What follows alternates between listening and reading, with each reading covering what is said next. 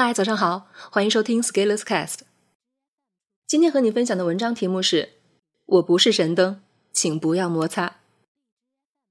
我还是乐于回答一些读者提问的，但是直到有一天，我发现画风不对了。有一类提问设计的非常的精巧，句型如下：S 老师，我知道我有某个方面的问题，我知道要解决这个问题需要做哪些哪些事情，我也知道。可能会遇到哪些哪些困难，但是我就是不想做，也不想努力，也不想克服困难。你有什么方法可以帮我解决这个问题吗？这种问题我一般就当做没看见，但是出于治病救人的角度，还是写文章说两句，方便其他人能看到。这个问题不可怕，可怕的是背后的心态。心态就是自己很懒惰，想找个绝招一下子搞定。生活中不排除存在绝招，比如有时候你和朋友聊天，你一句话点拨到了对方，然后对方领悟到了以后执行下去，得到了很不错的结果。但是要注意，这里的前提条件是对方能够领悟，同时又做了事情，把工作落实才有结果。所以这是双方要共同配合的一件事情，不是单方面的事情。但是现在。有一些人可能染上了某种恶习，喜欢通过提问来实现人生理想。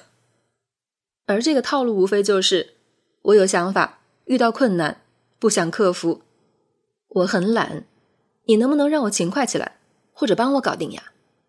这样我就能直接享受成果了。一般一个人得了病，即使有药物可以治，也要配合人体的免疫力。找人问问题，就想请医生诊断。但是最终还是要依靠自己的免疫力。但最近的新冠病毒还没有明显的特效药，所以这个病主要靠病人自身的免疫。所以有的人免疫力好，能扛下来；但是有的人没有扛得过，再加上其他并发症，就会出现生命危险。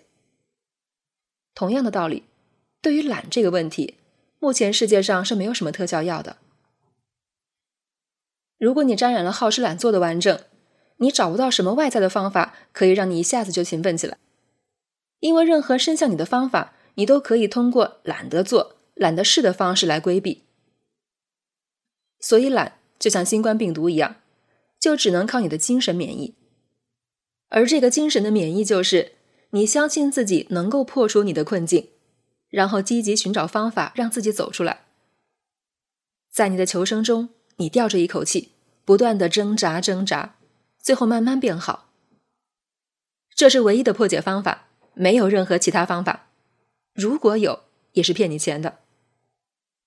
所以，所有宣称自己懒的人，我都把他们当成是一种矫情病。是的，懒这种病是一种精神传染病。一方面在承受懒的痛苦，不去寻找解决之路；一方面又在勤奋的告诉其他人：“哎呀呀，我很懒，快来救救我呀！”你看，说自己懒的人，其实在勤奋的表达自己的懒惰；说自己迷茫的人，正在坚定的确认自己很迷茫。真是很可笑的一件事情。究其原因，我觉得是因为被保护的太好了。国家的和平给我们有吃有穿有住的条件，我们非但不知道砥砺前行，为社会多做贡献，还有矫揉造作，装作可怜楚楚的样子。不当家不知柴米贵，莫过于此。但是我说了这么多，有用吗？没有，因为说自己懒惰的人根本就懒得看，而且还要忙着去向更多的人请教如何克服自己的惰性呢。但是这个问题真的是要自己去解决的，你问谁都是一样的。而且这样提问也是无效的，毕竟我也不是神灯。不是你摩擦摩擦就能满足你的心愿的。成长没有神话，成长更多的是从泥土堆里筑砌出我们的大厦。本文发表于二零二零年三月二十九日，公众号持续力。如果你喜欢这篇文章，欢迎搜索关注公众号持续力，也可以添加作者微信 f scalers 一起交流。咱们明天见。